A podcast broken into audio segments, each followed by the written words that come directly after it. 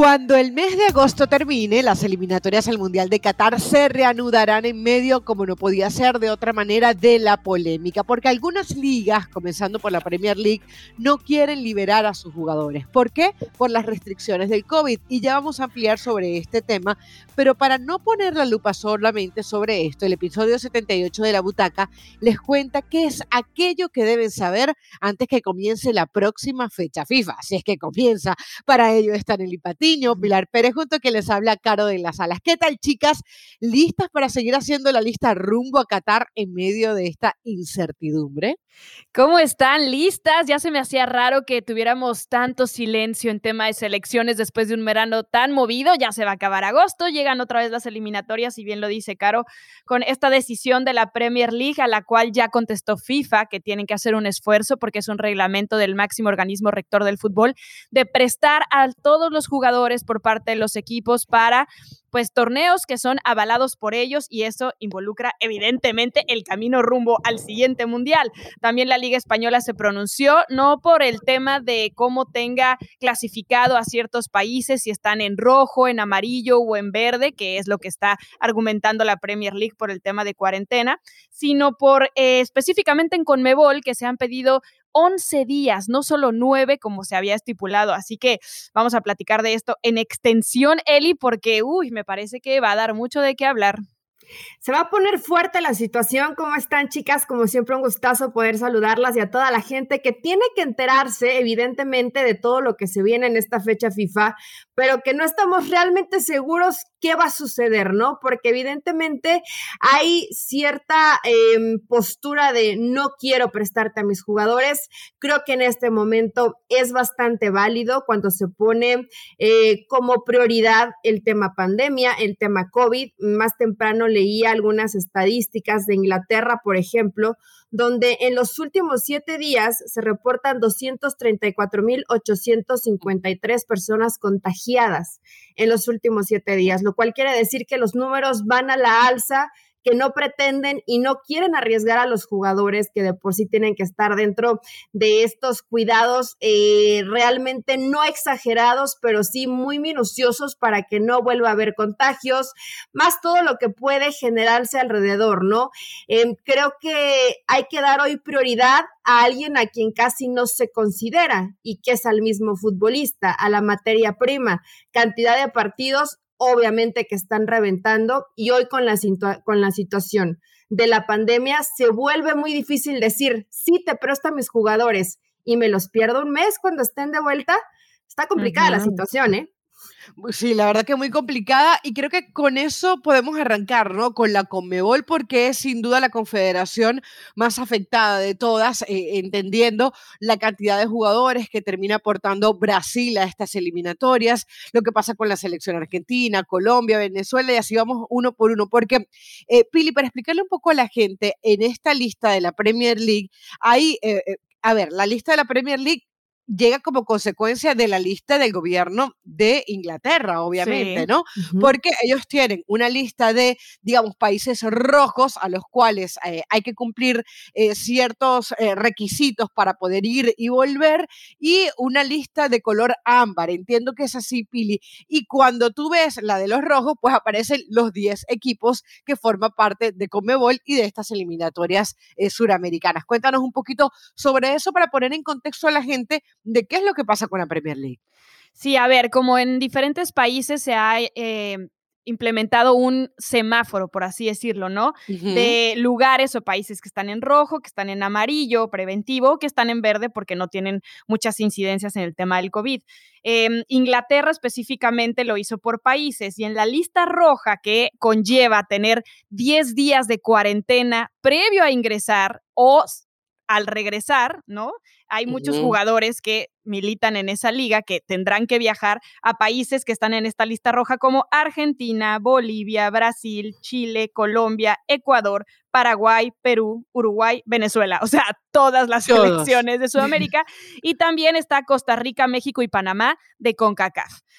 Esto, pues, evidentemente son 10 días de, de, de guardarse previo a entrar al país y previo a salir, o sea, a, regresar, ¿no?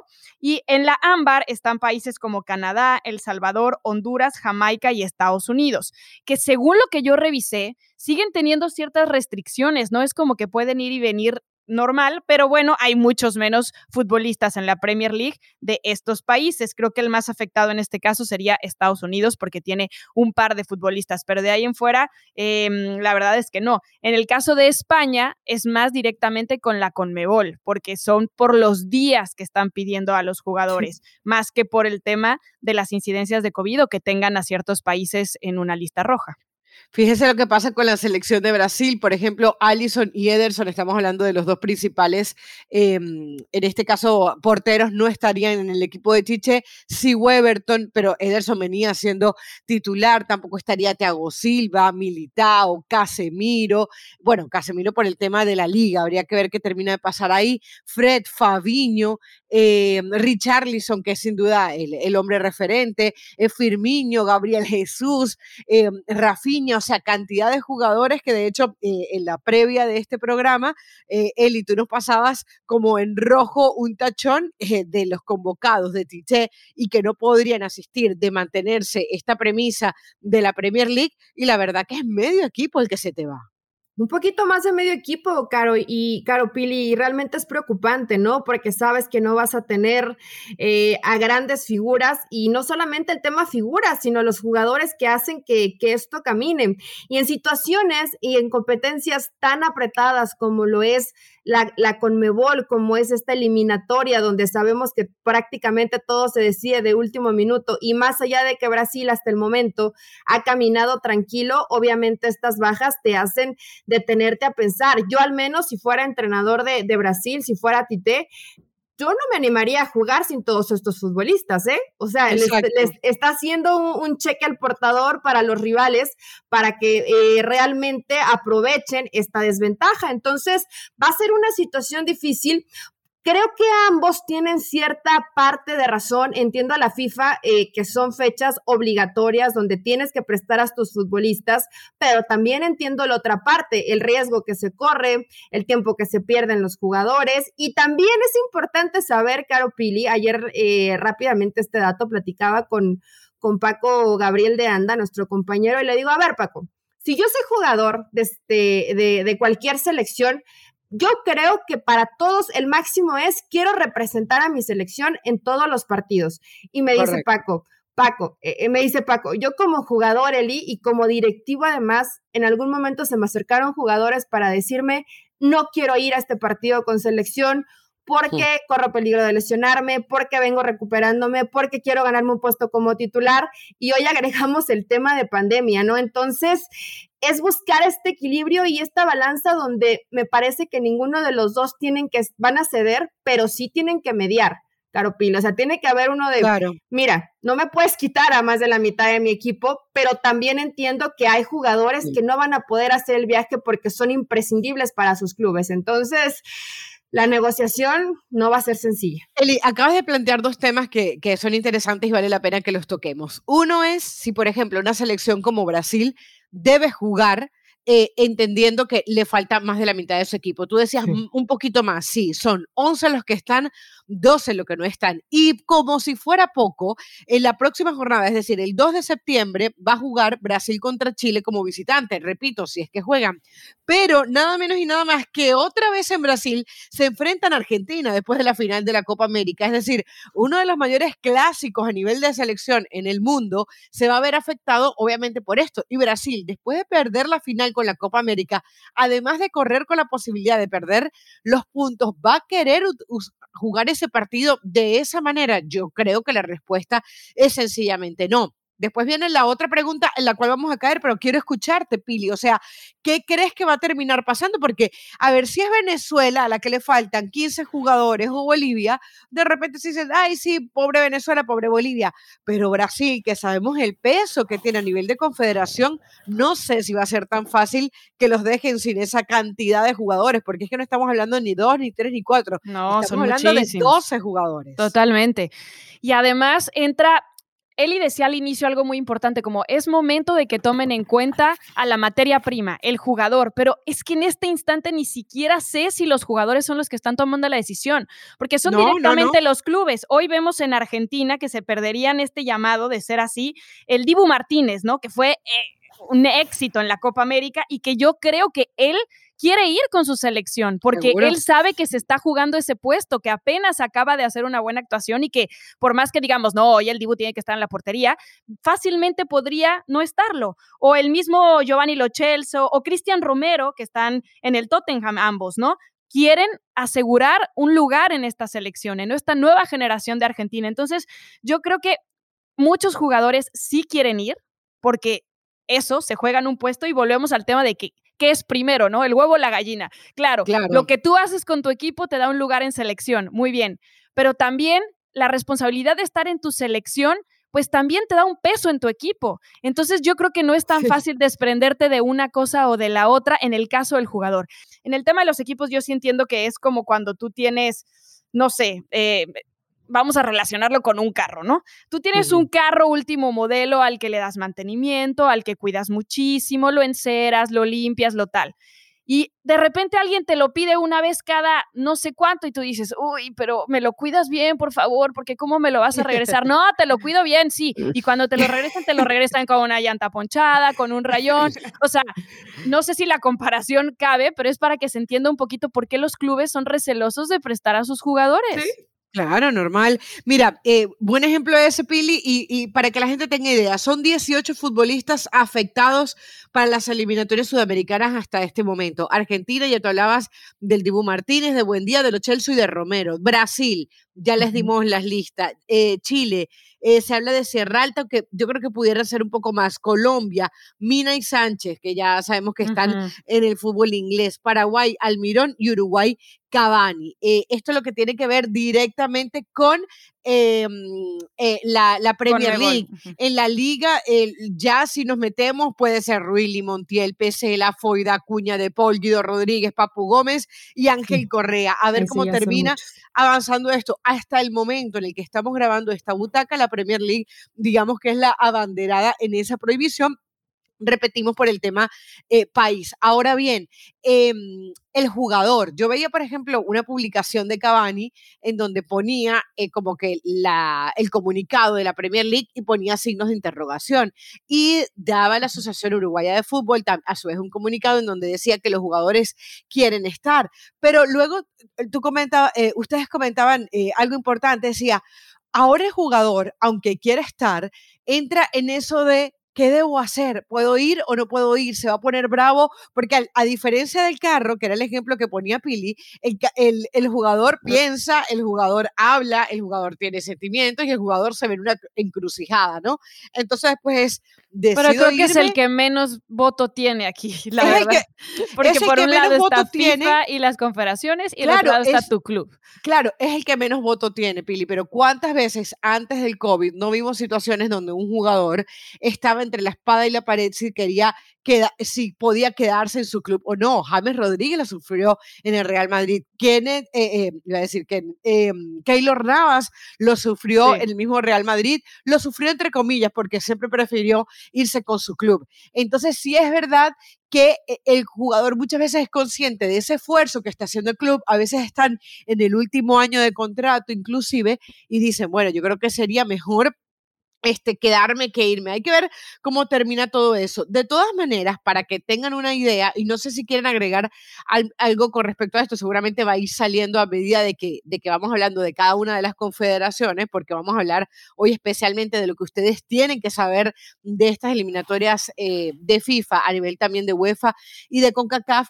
Eh, quería comentarles algunas cosas, porque por ejemplo, en Venezuela, el partido entre eh, Argentina y Venezuela, o Venezuela y Argentina, que es el de la primera fecha del 2 de septiembre, va a ser con gente, imagínense, o sea, 30% del público estaría garantizado. Entonces, tras que estás soltando a tus jugadores y estás diciendo que no los quieres, que no los quieres poner en territorios que están en la lista roja, te están diciendo que va a ir gente a los estadios, ¿no? Eh, ahora, eh, tienen un conjunto de, reglas, por ejemplo, que la gente eh, presente pruebas de antígenos antes de entrar al estadio, con, por lo menos con dos días de antelación, pero todos, todos sabemos cómo funcionan nuestros países. Hay países en donde están falsificando las pruebas de antígenos. No. correcto, correcto. En Colombia ha pasado. entonces, cuando, para ir a, un partido de fútbol, entonces luego dices, ¿qué garantías tiene el dueño del carro, del club, como le queramos llamar, del jugador, de eh, que no se le van a contagiar sus jugadores, ¿no? De por sí siempre existe el miedo del virus FIFA, que se te lesionen, que cualquier cosa, y luego le agregas esto, Claro, más la cuarentena de 10 días obligatoria a los que regresen a Inglaterra, la verdad es que está, está muy fuerte. En el caso de, de, CONCACAF, em, arranca el octagonal por primera vez, porque sabemos que desde Francia 98 habíamos tenido un hexagonal hasta Rusia 2018. Bueno, pues ahora es octagonal, en donde todos los equipos, ya son ocho los invitados, México, Estados Unidos, Canadá, Honduras, El Salvador, Costa Rica, Panamá y Jamaica, se van a enfrentar eh, ida y vuelta, todos contra todos, 14 partidos por selección y bueno, los tres con más puntos van directo a Qatar, el cuarto va a un repechaje intercontinental. Pero Buenas no todavía contra quién es. Todavía no. Buenas noticias eh, para Canadá porque jugarán en Toronto como local. Había muchas dudas, ¿se acuerdan todo este verano de que Canadá había pedido? Se suponía que no, ¿verdad?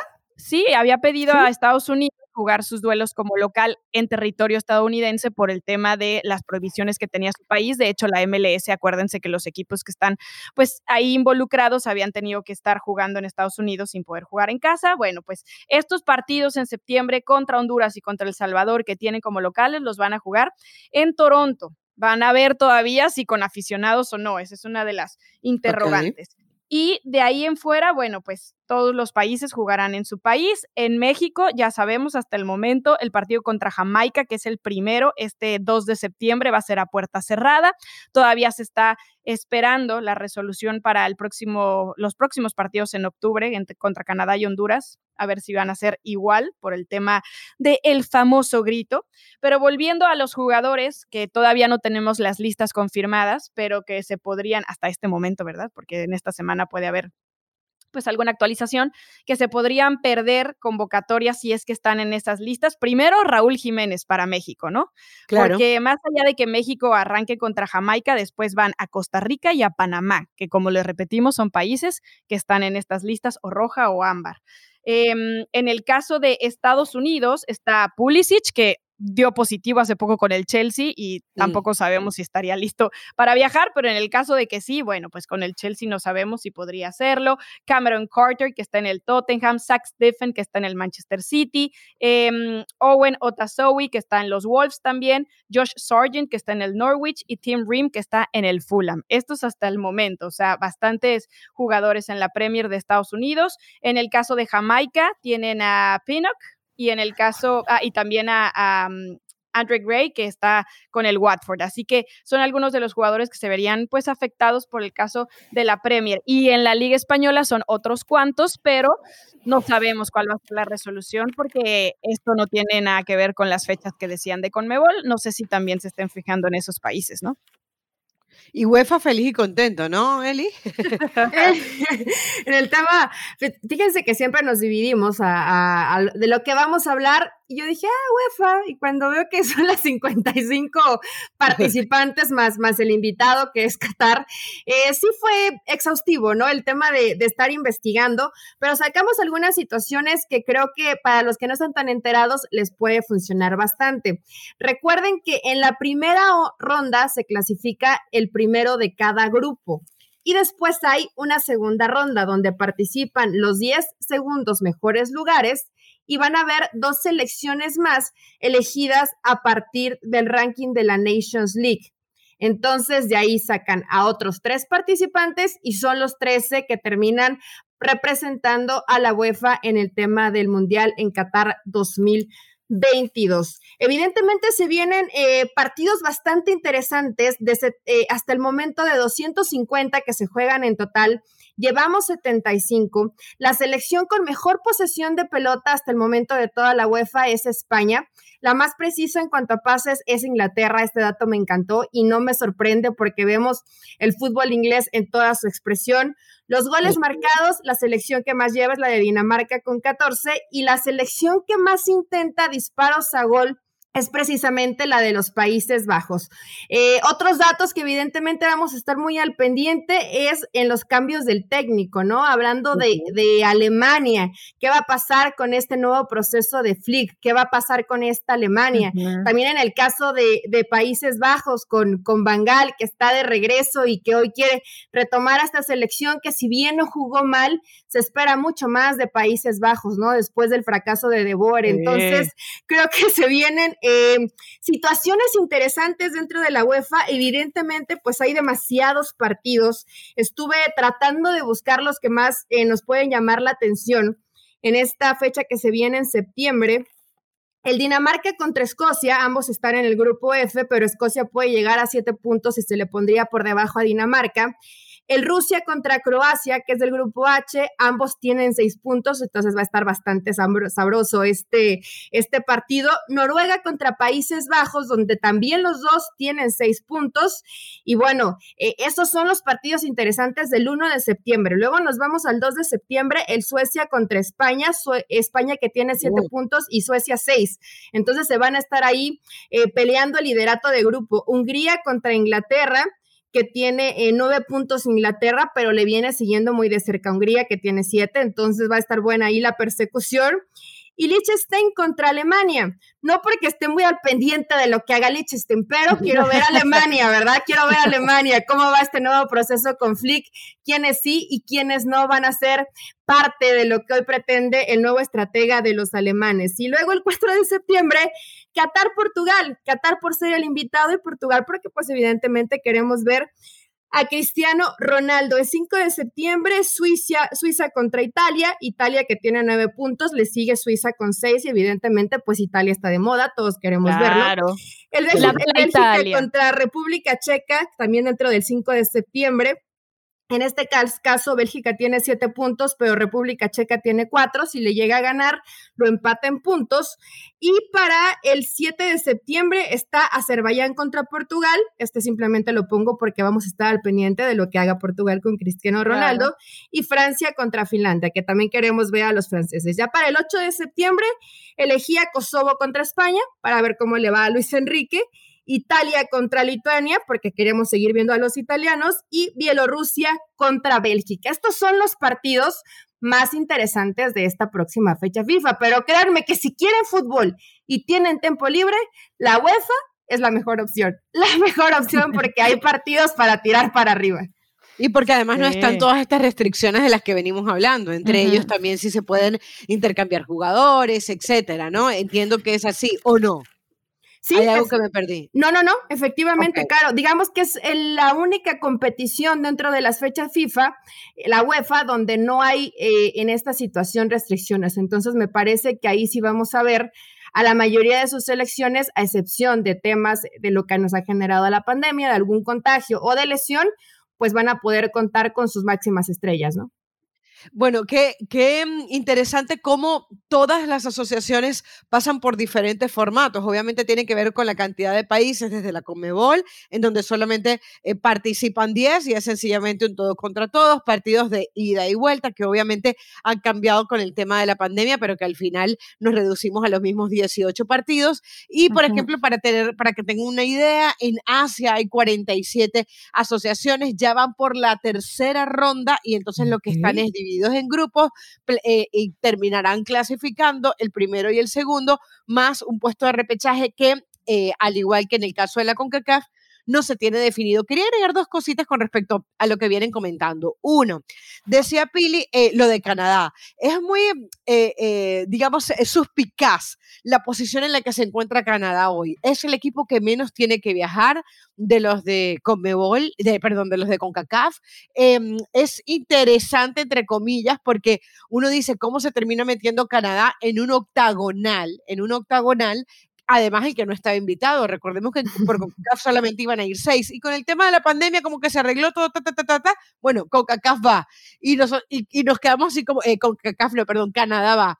Y resulta que hoy, para mí, Canadá es uno de los favoritos. O sea, hoy, hoy, si tú me preguntas, hoy, por lo que vi en la Copa Oro y la, y la falta que le hicieron algunos jugadores, para mí están por encima de equipos como Costa Rica, como El Salvador, eh, le hace ahí pelea a Honduras, eh, obviamente por encima de Guatemala. Entonces, bueno, atención, porque se te podría terminar colando alguno por ahí. Y lo otro eh, que quería comentarles era cómo de repente con CACAF sí se va a ver afectado, el caso de que, por ejemplo, un Jiménez no pueda ir contra México, me parece que es un tema para analizar, pero no se, no se va a notar tanto. O sea, yo no creo que la CONCACAF vaya a decir, no juego porque no puede estar Raúl Alonso Jiménez, o porque no puede estar un Serginho Dez, o no puede estar un Pulisic, ¿no? Seamos sinceros, em, por la lesión de Jiménez, creo que ni siquiera lo esperaban para estas primeras fechas de eliminatorias. Y hoy creo que el plan B pero eh, lo tenían más que. Sí lo iban, lo iban a llevar, ¿eh? no, yo entiendo, Eli, pero teníamos muchas dudas. O sea, era, si está listo, lo van a llamar. Eso era. Pero la condicionante era qué tan listo lo vamos a ver, no solamente médicamente, sino lo vamos a ver con la confianza para jugar, lo vamos a ver en ritmo después de tanto tiempo. Le hemos visto que con el arranque de la Premier está en ritmo, está listo. Eh, vuelve a tener esa confianza que le habíamos visto, incluso cabeceando y demás, porque así lo hemos visto, pero creo que ya estaba el plan B muy bien puesto a partir de lo que sucedió en el verano y todo este tiempo de baja de Raúl Jiménez para que no dependiera México 100% de él. Por eso está hoy Funes Mori, ¿no? Porque en realidad México tenía pues esa, esa mm, falta y esa ausencia de delanteros y por eso terminaron la impresión llamando al naturalizado la impresión que nos queda nos lleva al tema que planteábamos en un principio, ¿no? Hoy me parece que Raúl Alonso Jiménez le conviene estar más en los Wolves eh, eh, practicando, teniendo ritmo, que realmente en la selección mexicana, ¿no? Sí, digo, obviamente yo no soy la que elijo y, al Tata Martino no le importa cuál era mi opinión, pero para mí me, parecía completamente precipitado el llevar a Raúl Jiménez. Qué bueno en este caso que, tenga que surgir este tipo de cosas, tal vez de, emergencia y esta postura de la Premier, pero no hay necesidad de, acelerar los procesos. Siempre el tema de, un viaje, no es lo mismo el desgaste que tengas en un partido donde sabes que sí te tienes que emplear a, a, fondo con tu club, pero cuando vas en un tema de selección y sobre todo en, en CONCACAF, donde son partidos tan raspados, con tanto golpe, eh, rudos, pues no hay necesidad de, arriesgar a Raúl Jiménez, ¿no? Obviamente no queremos que ningún otro se lesione, pero por el antecedente, mejor que se recupere al 100% y ya cuando esté al 100% podrá vestir la playera de la selección mexicana, ¿no? Y seamos honestos, no es un jugador que eh, peligre en la selección. Creo que Raúl tiene su lugar muy bien ganado y en el momento en el que puede estar listo va a ser convocado. O sea, no es alguien que se esté jugando un puesto como si lo hablábamos de otros jugadores que evidentemente quieren ir a estas fechas de eliminatoria porque quieren ganarse ese lugar y porque quieren seguir estando en la convocatoria de sus selecciones. Miren, hablando de los goleadores, estaba revisando la tabla de goleadores de la Conmebol y se nos puede pasar cualquier número, ¿no? Cualquier jugador. Y resulta que es de Bolivia. Marcelo Moreno Martins es el goleador de esta Conmebol. Hasta ahora creemos que lo van a terminar superando. E, esto está lleno de circunstancias, ¿no? Y aquí a la postre está una de ellas. Eh, recordemos que Bolivia en este momento está octavo en la tabla de posiciones con cinco puntos. Eh, voy con Bolivia porque obviamente les estaba hablando de Marcelo Moreno Martins, pero hoy, si el Mundial se diera, eh, los clasificados serían Brasil en el puesto número número uno, Argentina en el puesto número dos, Ecuador en el 3 volviendo a ir a un mundial de fútbol contra todo pronóstico y Uruguay sería cuarto. Colombia iría entonces al repechaje en el quinto lugar y se quedaría fuera Paraguay, Chile, Bolivia, Venezuela y Perú. Así que así van las cosas en Conmebol. No sé si quieren agregar alguna otra cosa más con respecto a UEFA y CONCACAF, pero lo cierto es que esta butaca número 78 yo creo que está repleta también de muchas dudas, ¿no? Queríamos ofrecerles un panorama de lo que tenían que saber, pero lo cierto es que ni siquiera los mismos equipos saben lo que van a tener y lo que no en estas eliminatorias. Sí, de acuerdo. En el caso de CONCACAF, solo voy a agregar que de las listas que ya se dieron a conocer está la de Honduras, que tiene pues varias novedades porque el Choco Lozano vuelve a la acción después de que se le extrañó evidentemente este verano. Es uno de los hombres por donde juega que está pues en duda, ¿no? Dependiendo de lo que diga la, Liga Española. Eh, Romel Kioto también vuelve. Está la convocatoria de Andy Nájar otra vez. Algunas sorpresitas. Por primera vez hay dos elementos en defensa llamados como Danilo Acosta y Alans Vargas que pues sorprenden un poco más porque se dan las ausencias de Kevin Álvarez y Denil Maldonado, ¿no? Entonces hay algunas novedades en, en esta convocatoria. No está Albert Ellis por lesión, que por cierto acaba de fichar por el Bordeaux de la Ligue On, así que vamos a estar siguiendo ahí al hondureño a ver qué tal le va. Y mm, hablando de Canadá, como decía Caro, que en este verano dieron buenas sensaciones, aún sin Alfonso Davis y sin David también, que son dos de sus jugadores más importantes.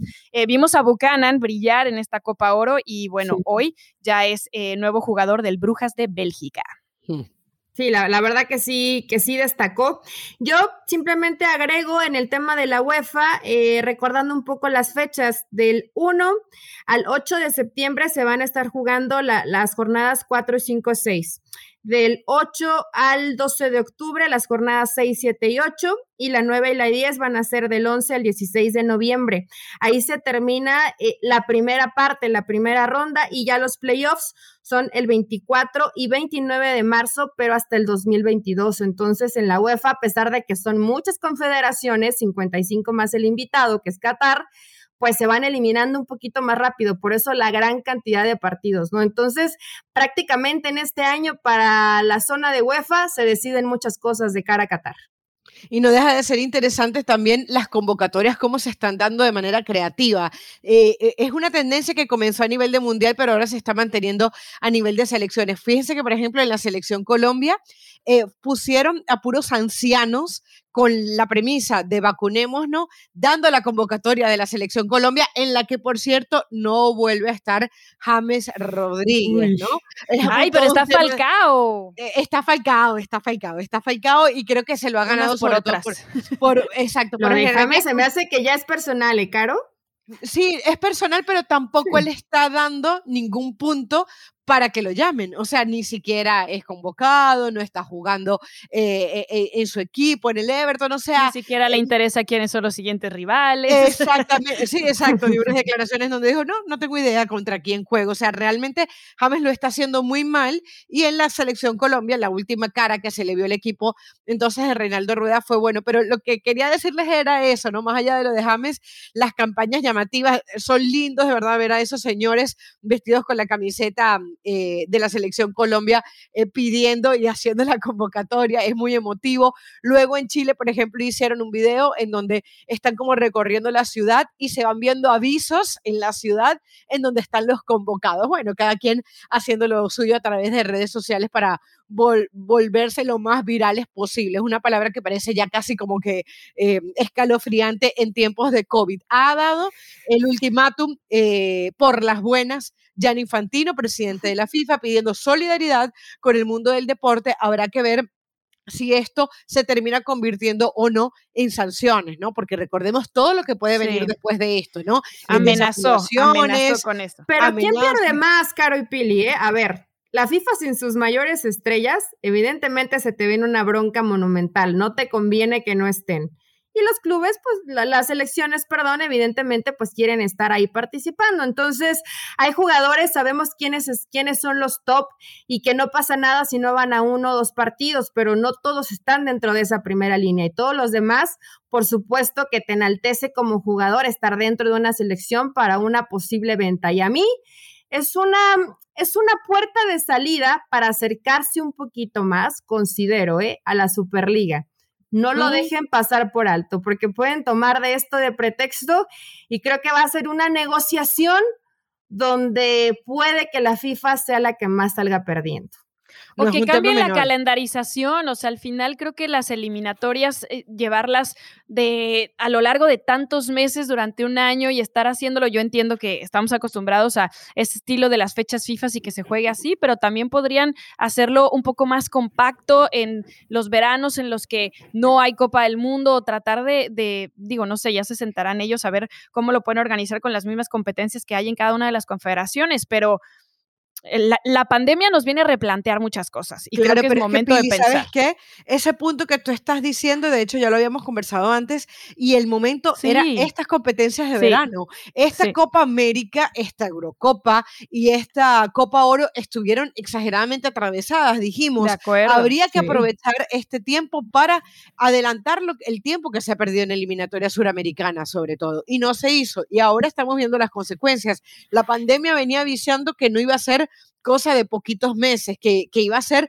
una cosa que se iba a terminar extendiendo y para más colmo, entonces yo no sé si va a dar tiempo. Y eso que el Mundial de Qatar se atrasó seis meses. Hoy esto le termina conviniendo a la, a la, a la FIFA, ¿no? El hecho de que no sea en el verano del 2022, sino en el invierno para nosotros del 2022. Pili, antes de despedirnos, si este tema se sigue ampliando, no te vamos a tener para nuestra mente el la próxima semana, pero seguramente aparecerá la gran Katia Castorena. Pero eh, quería saber, ¿no? Maletas listas para el US Open. Estamos en la expectativa. Vimos ya lo de Serena, que lamentablemente eh, pues se baja, pero eh, pues nada, mucho éxito y ya, ¿las maletas preparadas? Eh, todavía no, todavía no, pero, ya, ya, me voy a poner en ello. Es que tú sabes, ¿no? Hay, hay muchas cosas que hacer antes, pero sí, ya estamos listos. Los voy a estar escuchando desde allá y les voy a traer todas las novedades después del 13 de septiembre que termine este último Grand Slam del año, que Tal cual, la pandemia sigue haciendo sus estragos, las lesiones siguen llegando y bueno, 24 años tuvieron que pasar para no poder ver a Federer, Nadal y Serena en un US Open otra oh, vez. Qué triste. Pero hay otros que vienen pisando fuerte, Pili. Yo, yo sé que nos vas a traer la mejor información. Mucho éxito. Gracias. Mucho éxito para Pili, que se nos va para el US Open. La otra semana nosotros estaremos junto a Eli Patiño y seguramente Katia Castorena aquí en la butaca. ¿Qué pasará con la próxima fecha FIFA? Un tema en desarrollo, pero lo escuchaste primero en la butaca. Chao, chao. Chao.